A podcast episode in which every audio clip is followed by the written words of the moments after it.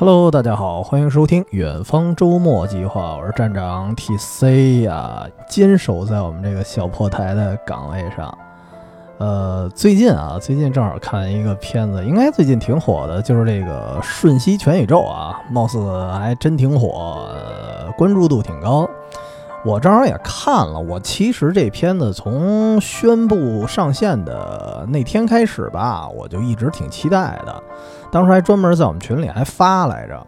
就是我当时看那个片子的海报啊，还有什么预告啊，我就看着挺挺特别的啊，但是稍微也有点一头雾水，就是从预告片当时大致的剧情只能靠猜，就感觉。应该是一个啊，一个母亲啊，就是杨紫琼演的啊，算是有那么一点中年危机，然后有点这个母女关系危机啊等等，在这种困扰之下呢，突然生活发生了一个巨大的变化。就是从预告片上来看，可能是突然因为某种这个非常科幻的原因哈，就卷入了一个需要拯救宇宙这么一个行列了，然后还和自己这个平行世界的一些自己可能有某种链接，大概这么一个意思。当时反正这故事对我来说感觉还挺挺拿人儿的，因为我觉得当比如说一个人在现实生活里进入了一个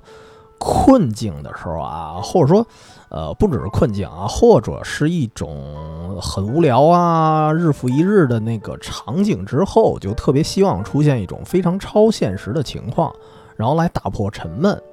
就。就说我吧，啊，就上学时候，我那会儿就觉得啊，上课特枯燥啊，没意思，烦，然后就特别希望说，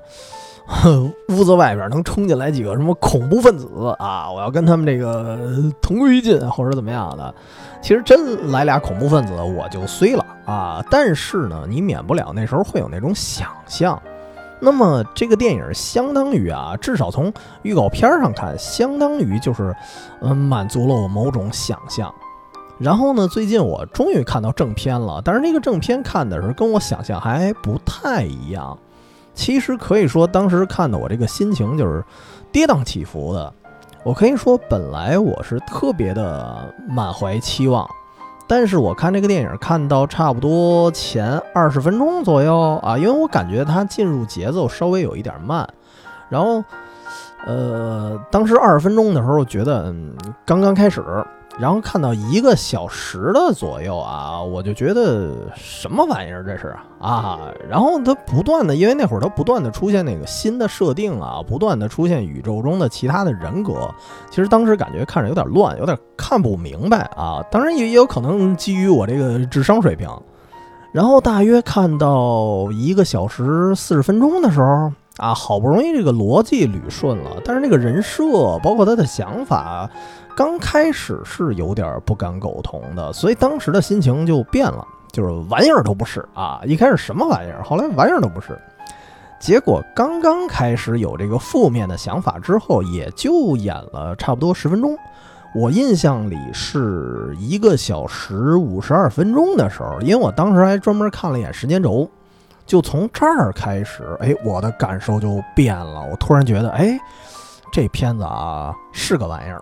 就是这么说啊，为什么说看这个电影这个感情这么跌宕起伏呢？咱们得说说这片子这电影讲了什么啊？因为这个电影它其实它的结构稍微有那么点乱，所以我我稍微梳理一下。这个电影的开场呢，就是杨紫琼演的女主了啊，确实这个作为原来的大星，好久不见了。然后这次他一开始是没演一大星啊，一开始不不是演一会功夫的人，演了一个洗衣店的老板，然后跟自己老公呢一块儿在美国啊，也是美国吧，好像是啊，经营这么一个小店儿。然后呢，女儿呢看起来是比较叛逆那种，而且是女童啊，这个本来她的。这个母亲是有点接受不了的，包括这个女儿的女朋友来家的时候，母亲给他姥爷介绍的时候啊，就一笔带过，说这是谁谁谁朋友啊，感觉有那么一点避讳。但是呢，整体来说，这时候啊，至少这时候这家里属于一种看似啊比较稳定那么一个局面，但实际上实际上就是一个面儿上的暴风雨前的宁静吧。你可以隐隐看出来，这家里相互之间肯定是存在一些非常隐性的嫌隙的啊。比如说，你看出杨子琼跟她女儿肯定是有一些来不及说清的一些矛盾，然后杨子琼跟她的父亲应该也是有一些小问题的。然后跟丈夫这边呢，因为她丈夫属于看起来特特随和啊，说好听了是随和，如果贬义来说就是有点有点懦弱。那么杨紫琼对她的丈夫很多做法肯定也是看不下去的，同时那个丈夫呢，貌似也在琢磨怎么跟她离婚啊，这么一事儿。只不过呢，就是表面上这这些现象啊，暂时还没爆发而已。所以这个故事前面交代的东西还是非常的日常啊，就是家庭经营一家店这么一小事儿。说实话啊，我看很多这个评论啊，大家看完了这片子。评论是集中在母女的关系之上，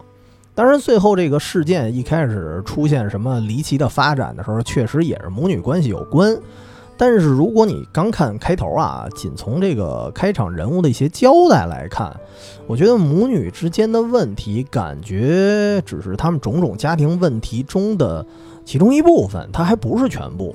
这一点我觉得跟好多什么这个国产电视剧啊，那什么家庭的那种类型的啊，像什么之前那都挺好，苏大强那个，也是各种什么家庭问题，可能可能是矛盾的细节它不太一样，但是呢，属于从大面上说都是家家有本难念的经啊，谁也比谁好不到哪儿去那种。所以其实只看开头啊，《瞬息全宇宙》这个开头的家庭关系给人的感觉并没有什么特殊的，就反而很具有普遍性，就所有家庭都不容易。只不过呢，在这些看似啊特别平静啊枯燥的一个开篇里，它隐含了一个小细节，就是杨紫琼，哎，跟谁说话来着？这这点我忘了啊，反正就跟谁说话的时候，然后他那个店里那个监控器后边那录像。突然出现了特别诡异的一幕，就是她看起来就那蔫蔫的那老公啊，貌似突然显露了一下功夫似的，然后在这个录像机前面一闪而过。就看到这儿的时候，你觉得，哎，这个这个事儿啊，还不如说家庭伦理剧那那么简单啊。之后肯定得往特别什么动作科幻的方向去发展。然后呢，果不其然，咱这故事继续啊。这个因为经营自己一家店，您得什么报税，然后这个那个的，肯定好多手续。于是这家人呢就去类似一个税务局办税去了。这个过程啊，按理说，因为这家是华裔嘛，然后英文也不咋好的，所以其实应该是这闺女啊帮忙给翻译。但是闺女因为这个母亲啊跟她有一些小矛盾，然后也不愿意介绍自己这个朋友这些事儿，就就不老高兴的就没来。然后报税这边呢，就是什么工作人员啊，有一个有一工作人员看着特别倔的老大妈，就各种刁难他们啊，就横挑鼻子竖挑眼的。本来在这儿呢，就是杨紫琼属于特郁闷这么一状态，但是啊，这这时候这个故事已经开始走奇幻路线了，就是在进入税务局的同时，这个杨紫琼的丈夫突然呢给她戴上一特别奇怪的耳机。然后呢，跟他说了一套话，反正说的也有点云里雾里的吧。反正那大意就是说，你现在肩负着一特殊使命啊。我呢，就是看上去是你老公，但是我属于某个平行世界的叫阿尔法宇宙啊。我从那儿穿越过来的啊。就是其实我我是你丈夫也不是，至少不是说这个宇宙的丈夫。然后，如果你为了完成这个使命呢，你也得穿越啊。然后你在现实里做点什么，比如说不合常理的事儿之后，你就可以实现一个穿越。然后你摁一下耳机，咔，你就就穿了。正好这时候赶上什么呢？说这杨紫琼他们一家子不是跟这个半睡老大妈这儿，因为各种问题的细节啊，有一点矛盾，弄得他呢有点焦头烂额的。然后再加上本身家庭的这些琐事啊，让他就特别烦。他就琢磨着，那我不如就进入一个奇幻的世界啊，试试就试试啊。所以呢，他就把两双鞋给反过来穿了啊，这不就反常理吗？然后呢，他果然就穿越到了这个税务局的一个杂物间，但是此杂物间不是那个他那个宇宙的杂物间，是另外一个平行宇宙的。然后在那儿呢，他又碰上了这个平行世界的老公。然后那个老公呢，就具体的又跟他细说了一下啊，说现在这个多元宇宙里有人在制造混乱，然后很多宇宙里的你呢，就是你这杨子琼这个角色，你呢被杀了，但是现在这个你，就是你这个宇宙的你啊，其实是算整个多元宇宙的一个中心，说只有你呢能阻止混乱。然后解释完了之后啊，就那个所谓他们制造混乱的那个人的手下啊，噔噔噔的就杀过来了。然后呢，后面就是特特别大，特别乱，就是各种穿越，包括你发现什么报税老大妈，其实在某个宇宙里他也是一个反派。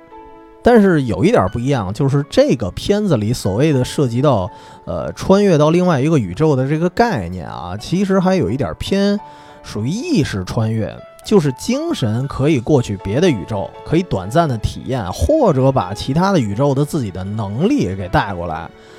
他不是整个这人就完全穿越，于是呢，他就靠着这种能力，然后一边跟敌人对抗啊，然后他们就一边开始追踪这个事件的真凶。其中这时候你发现啊，就是阿尔法宇宙的她那个老公啊，就是完全是一身手特别了得的一个人。就是她主宇宙的老公感觉软绵绵的，但是阿尔法宇宙这个老公就特厉害。尤其是这老公显露功夫的时候啊，当时给我一感觉，我说这这太像成龙了。这个，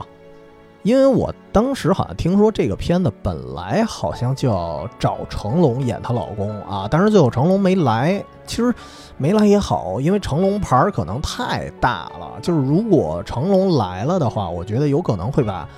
关注点给带跑偏啊。所以最后找了一个越南籍的演员，叫关继威。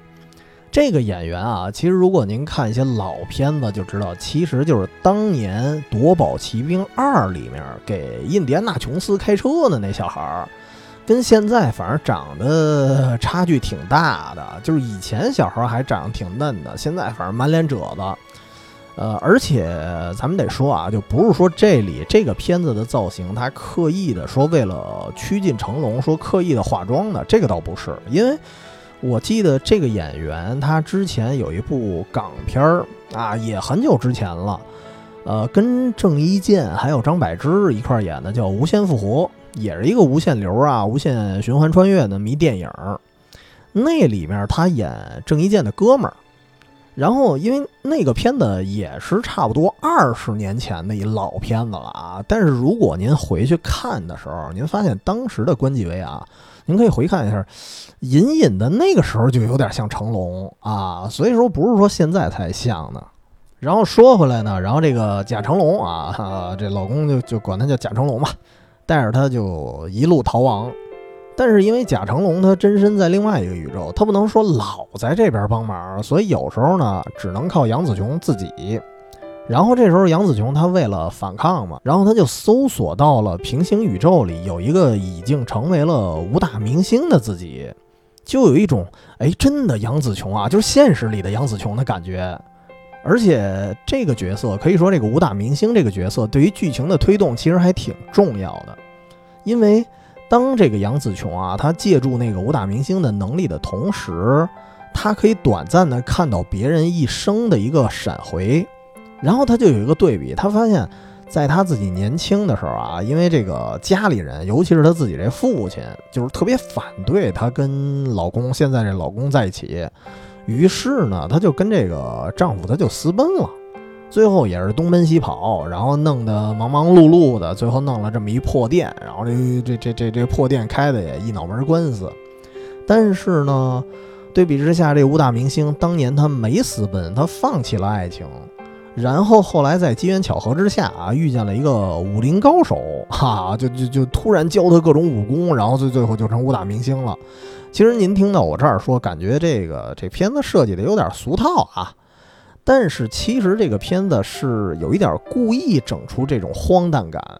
从哪儿看出来呢？你看那武打明星那个，呃，不是，就那个他遇见那个武林高手那那人那模样，你就觉得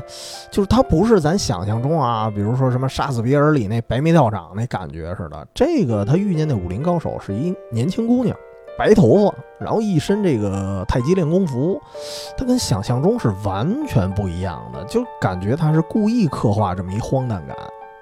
然后呢，那个宇宙的杨紫琼就这个跟着武林高手，人家就闭关修炼了。后来练完了真功夫之后，人就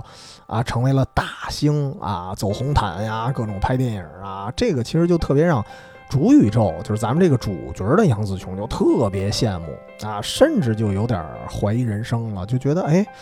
如果当年我拒绝了我丈夫，那我是不是就可以走向这个人生巅峰了啊？就走向不同的路了？他就开始心里不平衡了，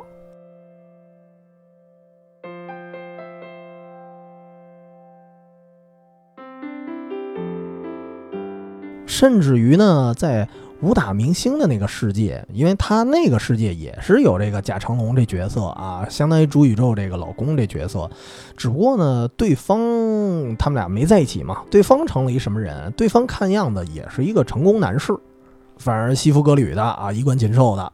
于是这个杨紫琼的状态啊，就是那个武打明星那杨紫琼的状态，就是有一点失落，但多少有点庆幸。就说，哎，你看啊，我离开了你是对的，咱俩现在混得还都不错。所以在这种逐渐的心理失衡的状态下，他本来他是想对抗破坏宇宙这元凶啊。虽然那时候他已经发现这元凶就是他闺女，他闺女呢，因为被母亲各种控制啊，甚至都对他进行了一些很直接的伤害，就造成其中一个宇宙的这闺女就黑化了。而且这闺女就是就是那意思，就是。我要把这个主宇宙这母亲，我要给她毁灭啊！其实有点感觉，不是毁灭，就是你既然生下我，那又伤害我，那么你是这个原罪，我们就一起同归于尽，是这么一意思。所以其实这事儿，我当时看的时候，我感觉跟之前那个黎巴嫩那个片子叫《何以为家》吧，我觉得其实有一点像啊，都是这个孩子认为你既然对我不好，那你为什么要生我呢？你生我就是有罪。只不过这个严重程度它肯定不一样啊，因为黎巴嫩那孩子你能看到他生活呢不知道苦难多少倍了啊，但是这事儿一般咱也不能这么比，因为每个人的苦恼或者说在在生活的这个境遇里，大家苦恼不一样。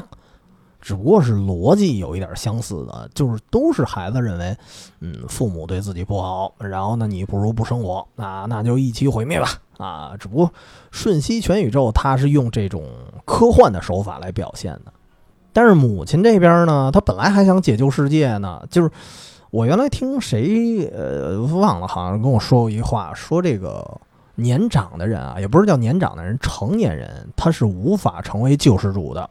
因为他看到这世界毁灭了，他巴不得加把柴呢啊！就是你看现在，包括这个全世界到处都是灾难，就是说风凉话的人有的是，就他巴不得这世界毁灭呢。为什么？因为很多成年人他过得不太好，他希望跟大家同归于尽，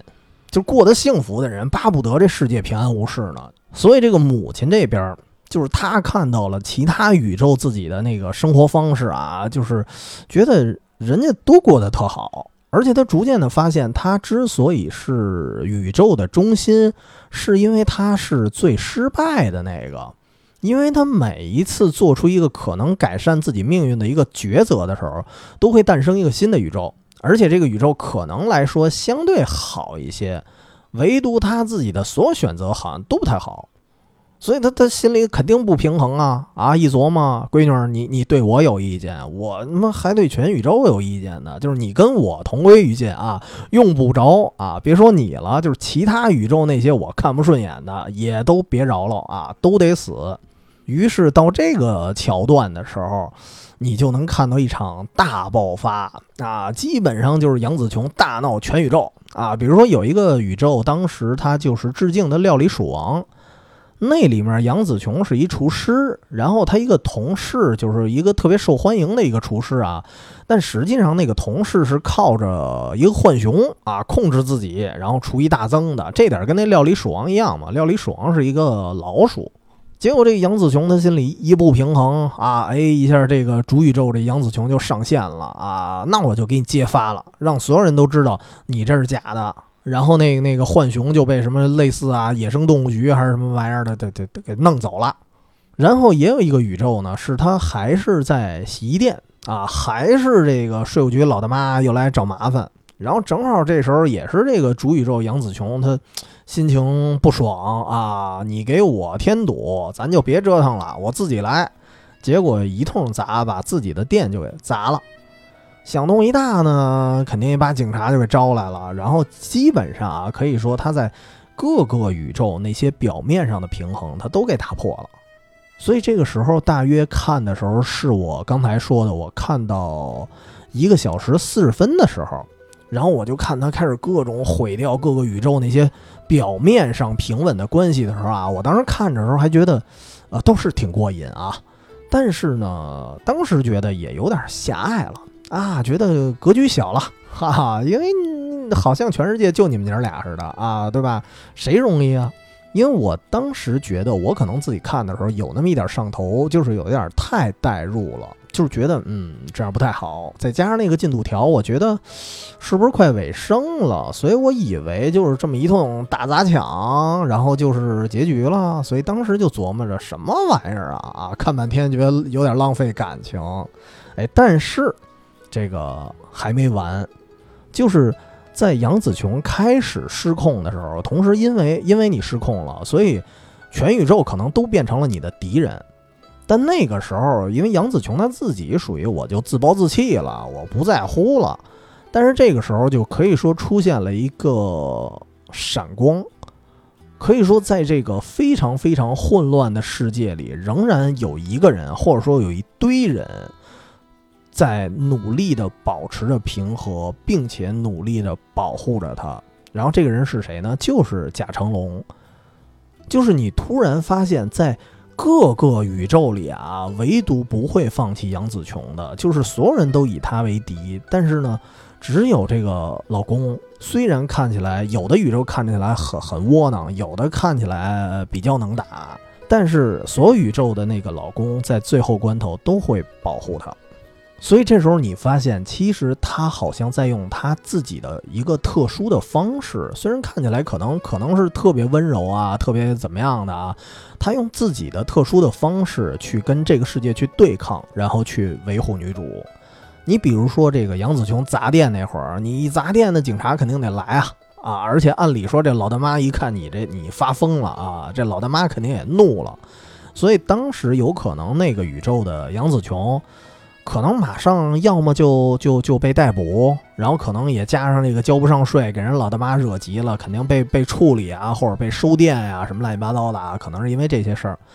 但是并没有，他砸完了店之后，然后发生了一些什么，中途可能有一些空白，当时杨子琼不知道。然后这个老大妈突然就决定说：“行吧，那我再给你宽限一礼拜吧。”然后这个这个当时那个宇宙的杨子琼就傻了，说不可能啊！他说我我这儿都砸东西了，都都都骂大街了，对吧？撒泼，你这怎么可能宽限我呢？然后她发现，哎，是她老公，然后她老公非常努力的在跟老大妈去澄清啊，我们现在其实很困难。然后这个女主啊，就是我媳妇儿，她现在状态怎么怎么不好，怎么样的？这个细节其实她没有去演。但是你能看出的，老公在刻意的去缓和这个事态，而且真的成功说动了对方，真的给了一些宽限。然后包括那个就是武打明星的那个杨紫琼那个宇宙，他本来不是跟这个贾成龙说嘛啊，我们分开其实挺好的啊，你看我们现在各自都算成功人士吧。但是因为武打明星那个杨紫琼跟主宇宙的杨紫琼，她互换过一点意识，所以她能看到另外宇宙自己。她说：“如果是我在另外一个宇宙，然后跟你在一起了，那现在的状态是啥？那就是开洗衣店，然后每天忙得不可开交的，然后因为这个报税就各种头疼，所以我分开挺好。但是这边呢，这个男主其实在这个。”在武打明星那个宇宙里啊，她其实已经不是她老公了啊。但是呢，这男主这贾成龙的想法就是，我现在拥有的这些，我其实都可以不要啊。如果能重来，就是我我哪怕不当李白呢，但是我情愿跟你一块儿开洗衣房，我去报税。哎呦，记住，我记得当时这个场景还。那那个画面弄得还挺花样年华的啊，真有点王家卫那风格了。就是他每个宇宙的画风其实还都不太一样，甚至还有的宇宙是那种完全的二次元，一张小画，甚至有的宇宙就是俩石头，就表示这这俩是人了啊，就是，所以他那个想象力还是挺丰富的。然后这个宇宙就有一点儿，这个武打明星这个宇宙就有一点《花样年华》，就是有一点像梁朝伟和张曼玉道别的一个场景，所以这段我当时看的还挺感动的，就是有一种无论你在哪一个宇宙，然后不管你的人生走了哪一条岔路，可能在很多宇宙他们都是分开的状态，但是如果重新再选择呢，还是会选择你。哪怕呢，我们可能需要重新的经历分离，或者说一起吃苦怎么样的？因为这段我觉得除了当时说感动啊，其实还让我想起了《Rick 与 Morty》啊，应该是应该是第一季吧，就是那个那那那故事，我不知道大家看过没有啊？就是一个疯狂的科学家外公。然后带着自己那个不太懂事儿的小外孙儿，然后到处穿越，然后进行什么时空大冒险那么一故事，脑洞非常大。其中应该是第一季，我忘了第几集了。就是这一家人闲的没事儿干，然后天天说看这机顶盒里放这电视，老那么几集啊，也没意思。嗯，换一节目吧，说能不能看点特别的。于是这个外公就给他们看了一个特殊的频道。就是通过这个频道，他们能看到他们各自在不同的平行宇宙里的自己。但是你要知道啊，无论你看什么科幻片儿，你发现都有一个也不叫定律吧，其实算是一个警示，就是永远不要好奇自己的平行时空，因为人比人气死人啊！也许在另外一个时空，我可能还牵着他手的，什么乱七八糟的，对吧？所以有时候自己跟自己都不能比。然后呢，这家子里头就是这个莫蒂的父亲和母亲，平时就关系属于老拌嘴的那种，而且俩人呢都干着可以说非常普通、非常平凡的工作，啊，结果呢就是这俩人都看了那平行时空的那电视了。妻子这边啊，就这母亲这边就觉得，如果当初不跟这个老公在一起，她可能就踏实的去学医了。因为现在啊，主宇宙的他是一个兽医，但是平行宇宙的自己是一个真正的医生啊。但是瑞克与猫蒂那个那个概念，你没法说哪个是主宇宙，哪哪个是次宇宙啊？因为主宇宙，我我记得在第几集啊，好像就已经灭了，所以他的关系特别乱啊。然后呢，咱说说这这个妻子，他就特别羡慕另外一个宇宙现在的自己。然后他看完了之后，他就一对比，就觉得挺失落。那么丈夫这边呢，也在看啊。他发现，如果自己没跟妻子在一块儿，他可能就进军娱乐圈了，而且混的呢还挺成功啊。天天跟这个约翰尼德普一块玩啊。当时那会儿，约翰尼德普还没打官司呢啊。然后，好家伙，这这个丈夫这边也就心里不平衡了。然后俩人都有点沉浸在这个影像里，然后天天看着自己平行宇宙的这么一个状态，然后自怨自艾的。结果呢，你要知道很多事他没有十全十美，所以妻子这边发现，虽然在平行宇宙那头他当了医生了，然后收入不菲，然后住的也不错，但是是孤家寡人，一个人在屋里是喝闷酒。然后丈夫这边呢，发现虽然是明星了，但是过得非常的空虚，然后还因为一次什么什么吸毒啊什么，我忘了具体是因为什么了啊，然后就被警察追捕，结果这个平行宇宙这丈夫就蹬着一破车啊，就疯狂的逃命，但实际上他不是逃，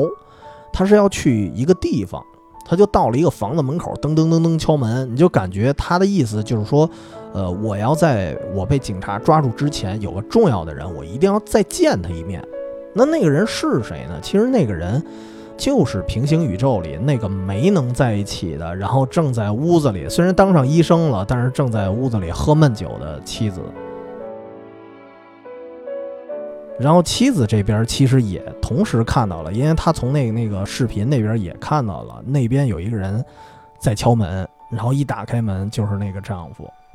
所以你发现，无论哪个宇宙，虽然分开了，但是重新选择可能还是会选择他。所以这个点其实，呃，因为咱我也没穿越过啊，我不知道啊，我不敢说这就是事实。但是自存一下，就是因为一些外界的元素，或者因为。呃，当时自己的某些不成熟而失之交臂的那些人，说哪怕有一天能够让我重新回到过去，重新，呃，或者说重新去经历分别也好，可能呢无所谓，你还是会选择他。那么这段说多了啊，咱回到回到这个电影原片儿啊，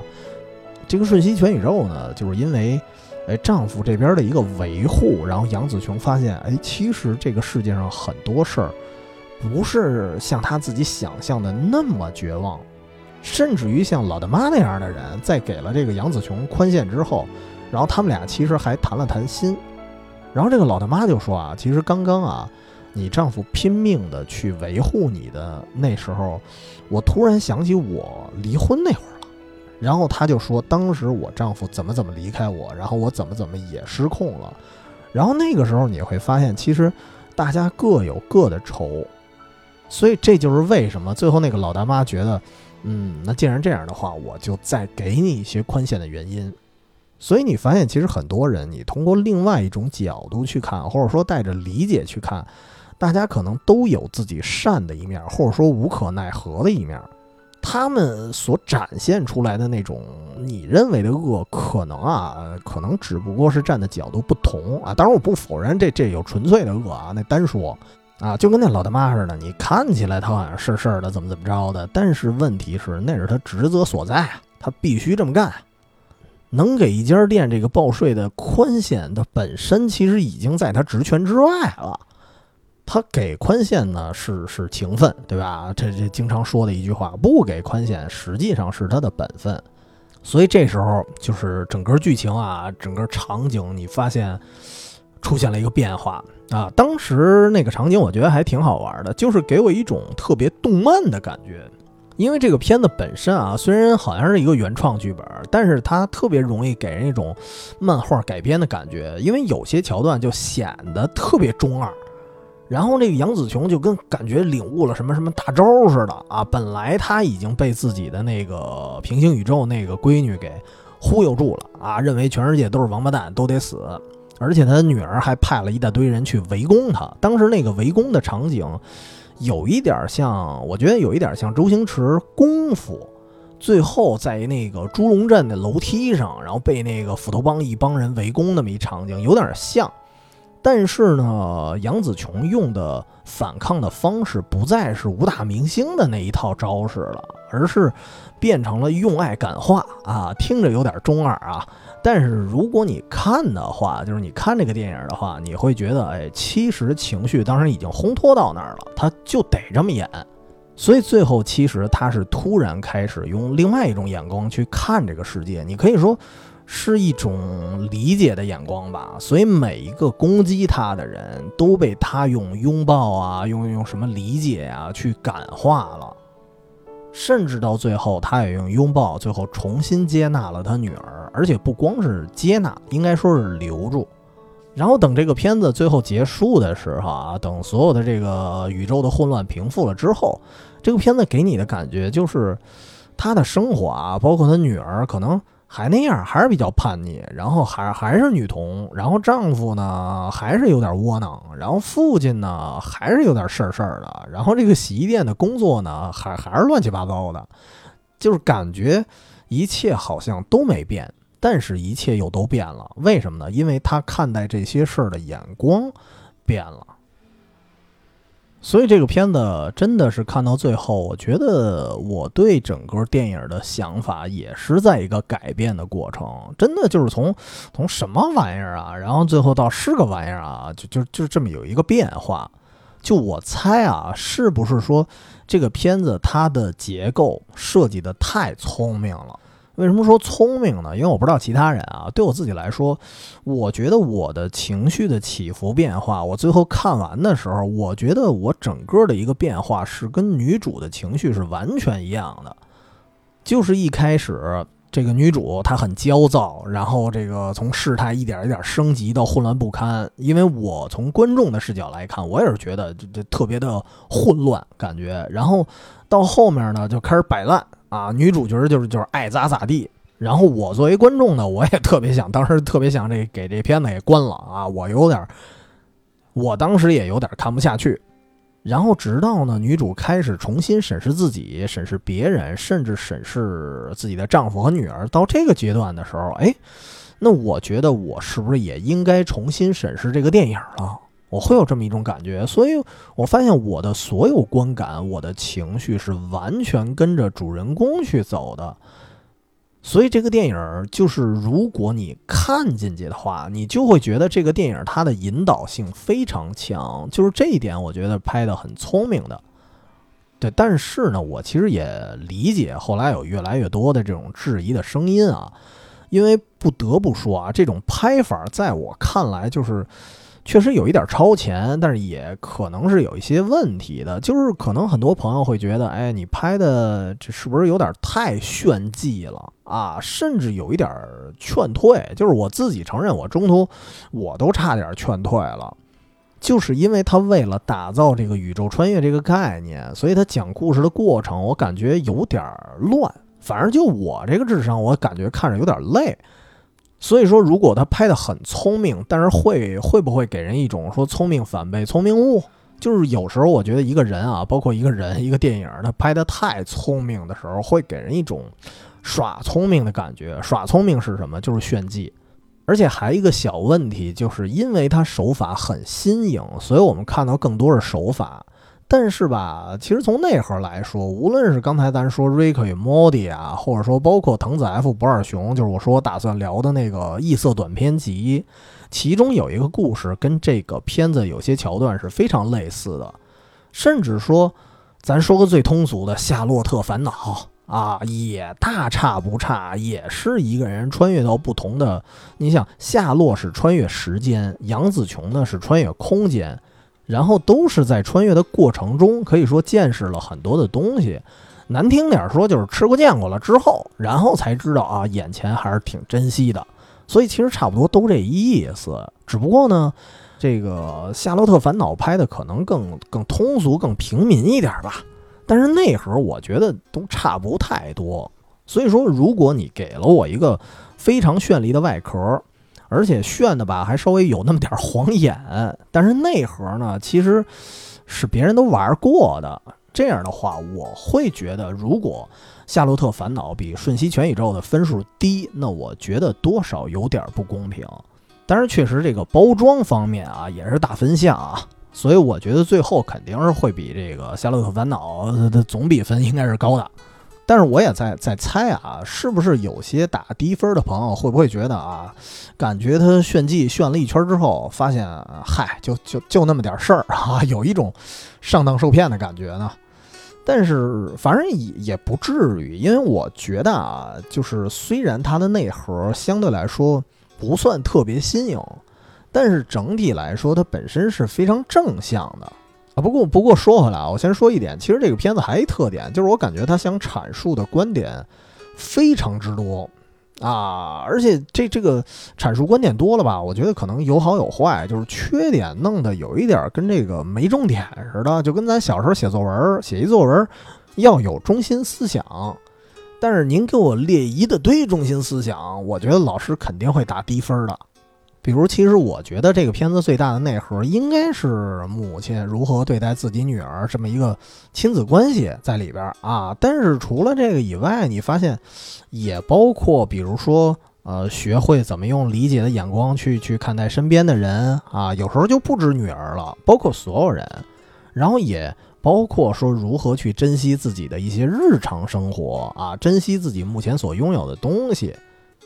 所以你看，最后杨紫琼其实也是回归日常嘛，而且乐在其中。然后也包括可能这个片子会告诉你说，其实每个人都不容易啊，谁也不用羡慕谁啊，甚至呢都不用去羡慕平行时空的自己啊，错过就是错过，遗憾就是遗憾，就是感觉是又有那么点洒脱啊，因为未来谁也不知道会有什么样的发展。所以这个片子有一点感觉，就是想讲的特别多，会给我一种他最主要去讲的东西，可能我不一定抓得住。但是呢，好在有一点啊，就是好处是什么？我觉得可能因为大家看电影嘛，本身就是一各取所需的事儿，每个人会根据自己不同的一个经历啊，不同的性格，可能关注点也不一样。可能会看到自己最想要看到的，或者说最需要看到的一面儿。所以，相当于是这个电影，它不是说只扔给你一个中心思想，然后把话说死了，给你唯一的一个什么什么结论，而是呢，观众可能因为自己的视角不一样，然后会在这个电影里找到自己最共鸣的一个东西，或者说能能教育自己的某个点，那也算也算不错了。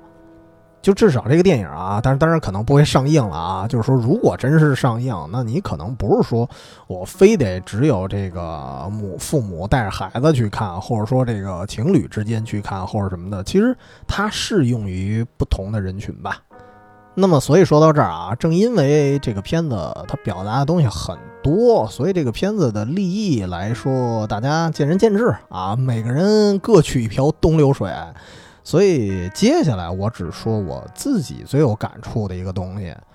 呃，这个就纯主观了啊。我我觉得哪儿好呢？就是一方面啊，我其实到我确实是来看炫技的，因为我当时看预告片的时候就挺激动的，就是他那种各种奇奇怪怪的平行宇宙的设定看起来确实很好玩儿，而且说。这个方式啊，可以说在现在的美国电影，咱也不是说集体沉沦吧，啊，但是你看啊，像什么漫威啊，这新的几部感觉评价也一般。然后整体上，美国的很多电影现在拍的，要么就是什么系列的 IP，然后要么就是啥啥改编的，就是原创电影，并且没有一个特别知名的 IP 加持的时候，能拍成这样，我感觉已经非常不错了。所以从这儿来说，就是。所以我觉得他这种炫技倒是还算比较感动我，但是得这么说啊，如果咱看这片子光看炫技，那就聊不出节目来了。这个大家自己看呗，对吧？我喜欢这个片子，其实还有另外一个，呃，比较重要的原因，其实就是一种片子的内涵吧，就是当女主开始。换一种方式跟这个世界去对抗的时候，甭管你是用什么温柔啊，用理解，当然这个方式并不是女主最初的方式，其实她老公的特点就是那片子里头她老公说过一句话嘛，就是甭管是我我是用冷静啊、温柔啊、理解，我去跟外界的世界去接触，并不是说温柔是因为窝囊，而是她用来对抗这个世界的战斗方式。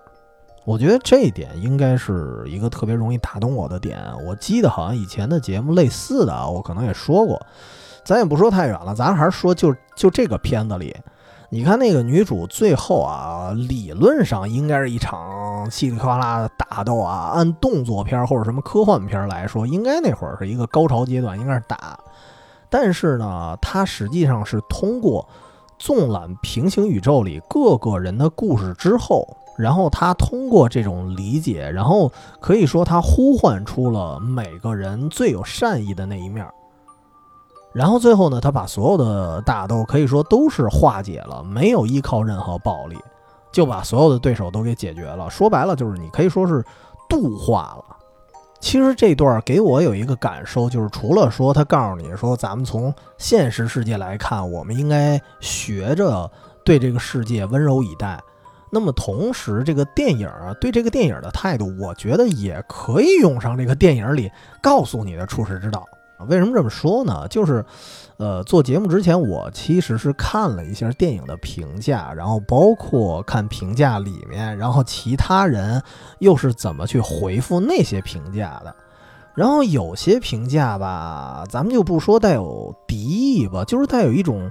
很很很非常自我的角度。比如说啊，如果一个人给这个电影打了高分那这个有些打高分的人就特别爱批判那些打低分的人啊，说你们打低分呢，就是因为没看懂。然后反过来呢，打低分的人看见打高分的也是一肚子火啊，然后就说嗨，他要是看过什么什么电影啊，看的电影足够多，他就不会觉得《瞬息全宇宙》有多好看了。哎，你发现没有？很有趣啊！就是，貌似在这个时候，大家好像已经不是在评论电影本身了，而是在抨击评论电影的其他人。就是咱们如果排除掉那些所有的修饰词啊，你把刚才那些事儿你给你给翻译过来，那就是打高分的人认为打低分的是傻逼，看不懂。打低分的人呢，认为打高分的人是土帽，没看过，所以这个就多少带有一点攻击性了。但是我是觉得这个事儿本身就大可不必。对，因为如果您看个电影，看一个评论，最后看的一肚子火，这个就不太好了。因为这个电影，我觉得它本身就是从某种程度上去劝导大家，让大家带一些理解，带一些善意，咱们去看待别人。因为，呃，我不知道，就真的我不知道打低分的人，他是不是看到了某些我可能根本没有注意到的点，而这个点真的是触动到了，然后他打低分，我觉得很正常。那同样的打满分的人，有可能也是某个电影里的点，正好契合他自己的可能某段经历，或者说某个想法，他感觉特别有同感。那么我相信他一定会打满分的。所以这两种人，你觉得其实他都是对的，不是说打低分就怎么着了，然后打高分就怎么着了。当然，咱除了哈说说有恶意的，好像前两天正说呢，说什么李易峰什么所有的片子被集体的恶意打低分，那个单算啊，为了特殊目的打低分的，那那打高分的这种人也有，但是那个单说，就是我觉得这个片子教你的善意，其实它不是说盲目的善意，不是说人给我一嘴巴，就是无缘无故给我一嘴巴，我也对人乐，对吧？这这个两码事儿，所以说有那种纯粹恶意，纯粹就是打低分的那个，咱单算。但是其他的人，就是看过这个电影的人，就是我觉得人家爱打多少分打多少分。加上你比如说啊，这个豆瓣啊，包括朋友圈啊，这些所谓的社交网络，它存在的意义是什么？我觉得它存在的意义，可能就是你自己分享你自己愿意分享的东西，同时呢，你还可以看到别人分享的，你就看就好了。你不同意可以不看，但不是说。社交网络的存在让大家吵架更方便了啊！咱在待在屋里也能跟远处也不知道多远的人，我能跟他吵架了，恨不能能跟全世界斗嘴。我觉得社交网络的存在应该不是这个目的吧？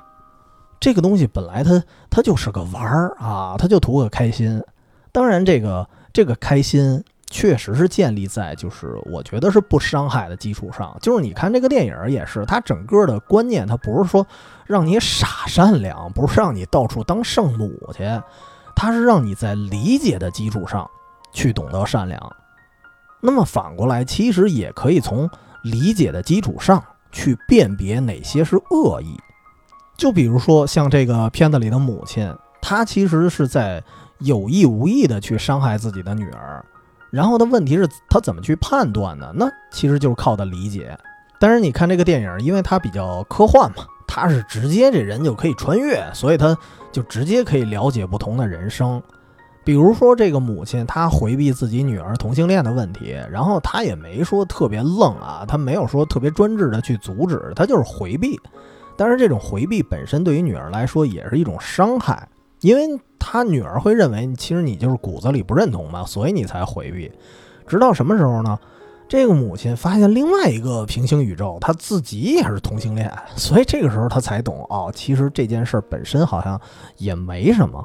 所以这个电影这种表达方式就特别好，就是你乍一听啊，包括那个说那个丈夫，他说啊，我要对抗这个全世界的方式是温柔以待，听起来挺中二的，也有点理想。但是这个电影同样解释了，说他的温柔，他不是说特别苍白的，就是情绪化的表表现温柔而已。他在温柔的背后，是因为他去考虑了别人，他去换位思考过，所以他才可以温柔。所以这个事儿啊，正好呢，我当时看这个电影的时候，正好想起了最近发生的一件不大不小的事儿，就是也跟理解有关吧。因为这个事儿呢发生了之后，它的反响可以说让我的观点啊，我自己的想法其实反转了几次的。然后我才明白，其实去换位思考真的是非常的重要。这什么事儿呢？就是还是因为疫情。你看北京现在的情况啊，大家都都不出门了啊，餐厅也不能堂食了，然后有的公园也关了。那大家去哪儿呢？因为北京有一河啊，叫亮马河。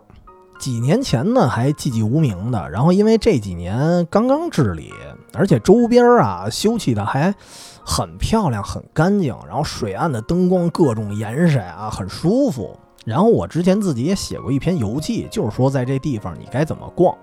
但是那个地方其实一直以来不是特别的大众。我当时写那篇文章的时候，也没有引起多大的水花。然后呢，直到这段时间，哎，不能堂食了，好像大家就突然发现了，嘿，这地儿不错啊，岸边弄得也挺干净的。然后亮马河有的那个路段啊，有的有草坪，甚至有的还有还有坐的位置。说那来吧，野餐吧。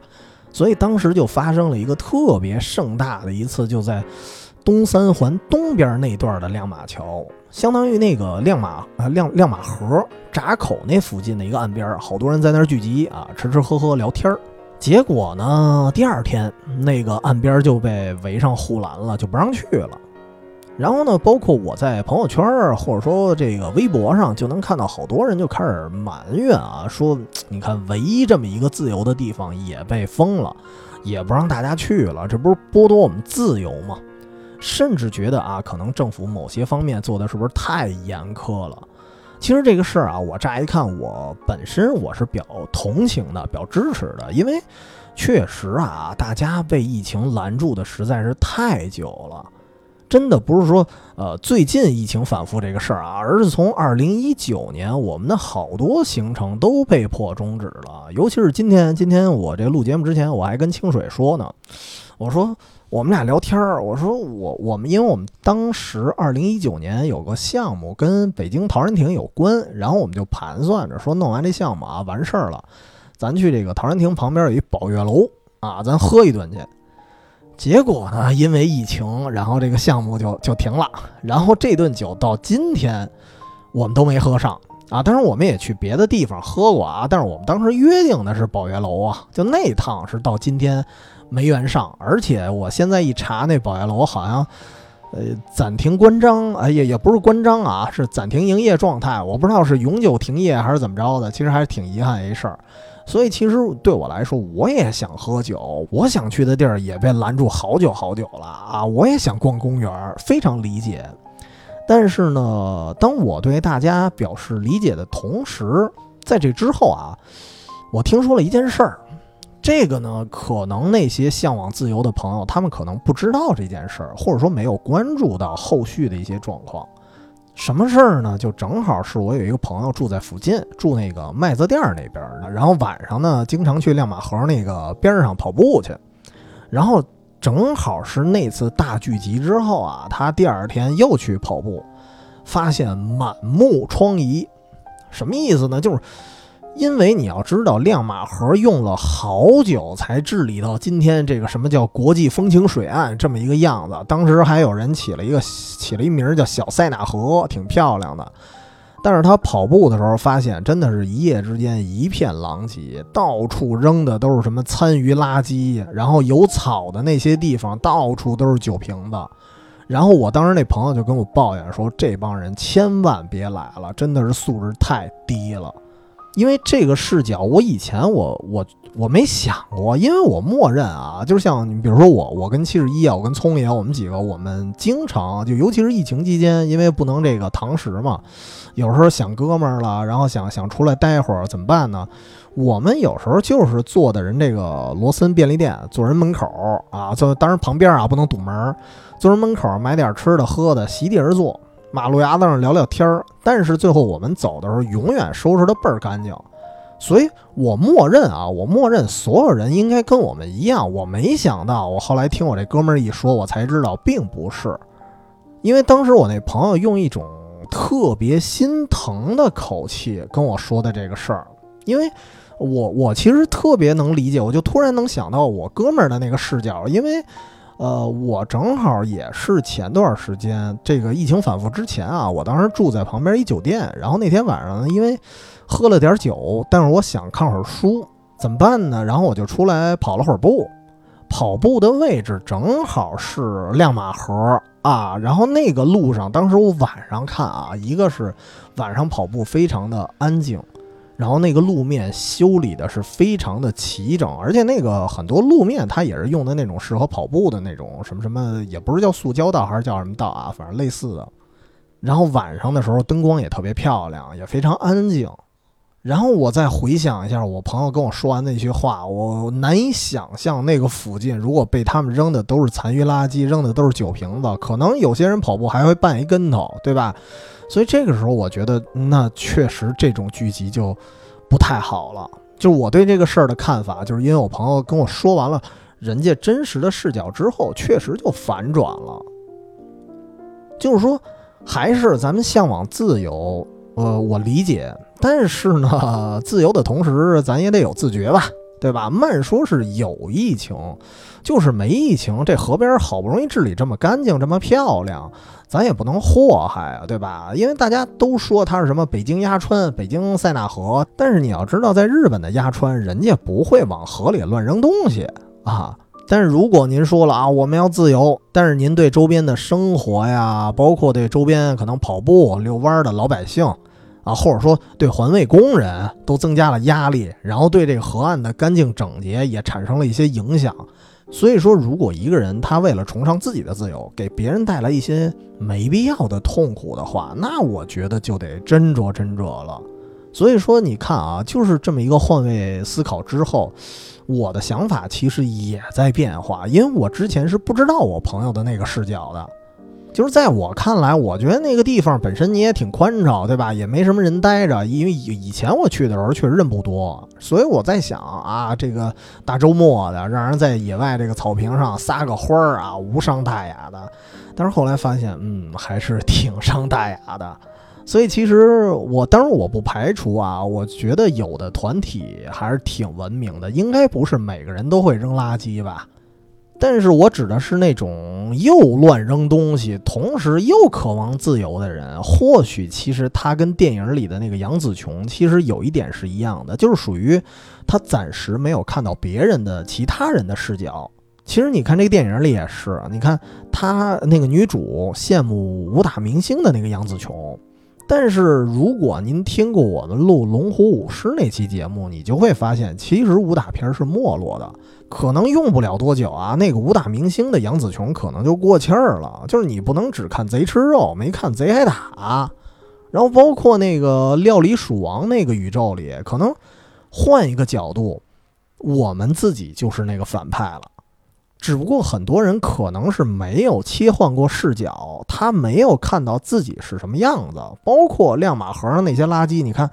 呃，我们只是知道那条路后来被封闭了。因为当时并没有新闻或者说一些照片去展示这个地方被扔了多少垃圾，这个地方变得一夜之间变得有多么的脏乱差了。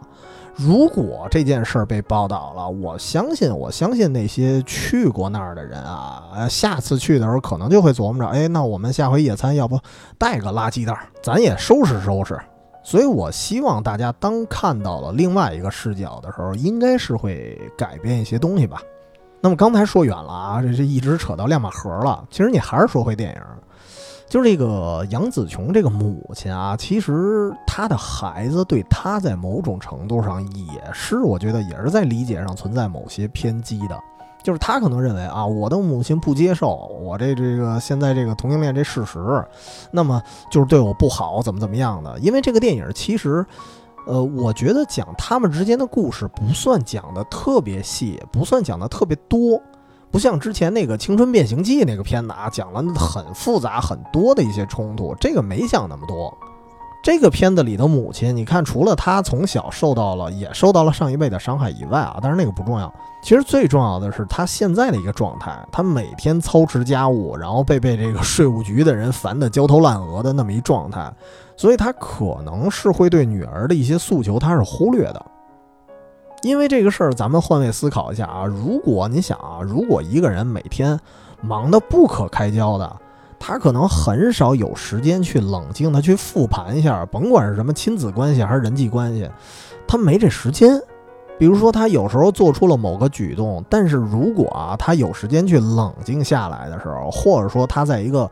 呃，心情稍微放松的情况下，他回想一下，他可能也不会这么做，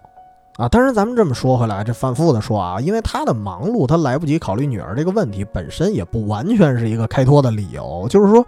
呃，这里的母亲和孩子，我觉得都是有一定问题的，他是需要一个什么沟通啊，或者说这段时间沟通不了，咱换一时间啊，反正反正先不着急断绝什么母子关系呢。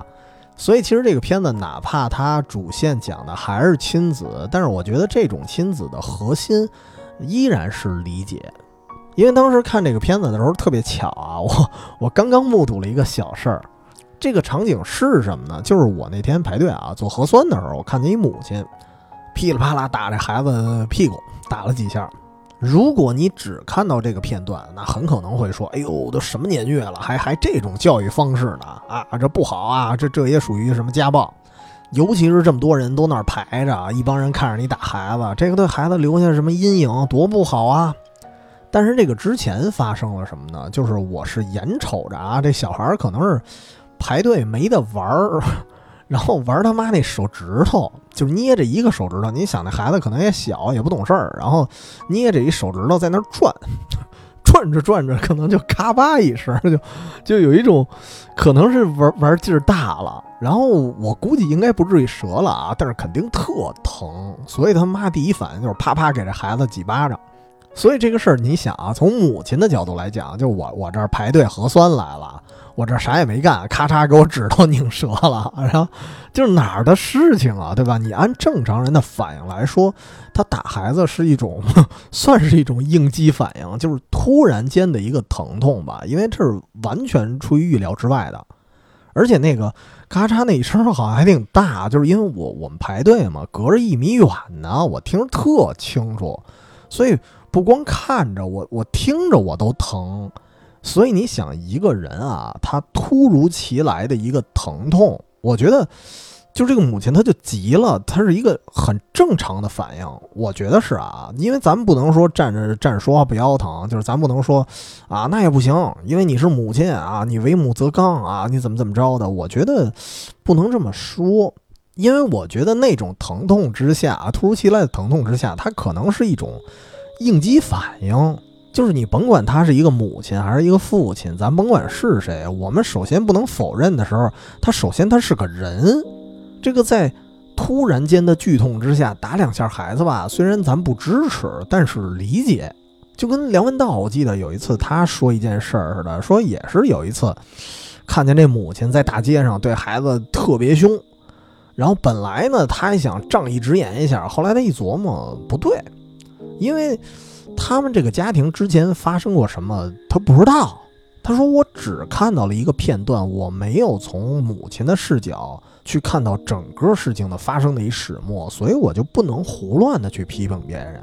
哎，所以小的发，所以这个说到最后啊，就是咱不能太啰嗦了。就是这个电影至少给我最大的一个感触，就是依然是很善良，而且这个所谓的善良，其实是来自于理解，而不是那种特别盲目的那种善良。就是而至少啊，至少他是在很多不必要、不知情的情况下，我们不妄加评论，就已经是一种善良了。那么聊这么久了啊，本期节目就先聊到这儿吧。我希望各位大家看这个片子的时候，每个人还是各取所需啊，别被我带跑偏了。我感觉，我感觉可能我看到的点不是那么大众啊，可能还有更重要的东西，但是我没看到的。我只能说，我今天讲的这个看法对我来说是最有体会的。所以呢，我觉得聊电影、聊节目，其实最好的状态就是。把你自己喜欢的一些东西，你看中的一些东西分享出来，那就够了。可能会给别人一些启发或者感动，但是也有可能会被别人忽略，这都无所谓。就是你分享出来你认为好的一面就够了。如果您觉得这个片子好，那么别人说这片子不咋地的话，也没必要去跟人怼去啊。那行吧，那这期节目咱就先聊到这儿。如果你有什么想分享的，可以来咱们群里，就是。远方全拼加 FM，这是我们的公众号，然后同时里面也有我们的加群方式。那么这期节目就聊到这儿，我们下周见，周末愉快。